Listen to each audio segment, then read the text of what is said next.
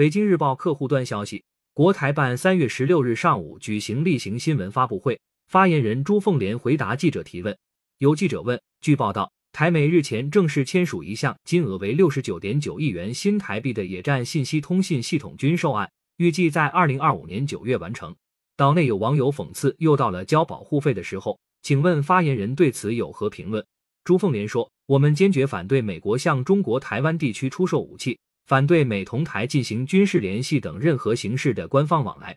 民进党当局一再拿台湾纳税人的血汗钱购买美国军火，企图以武谋独，不会得逞，只会损害台海和平稳定，损害台湾民众利益。感谢收听羊城晚报广东头条，更多新闻资讯，请关注羊城派。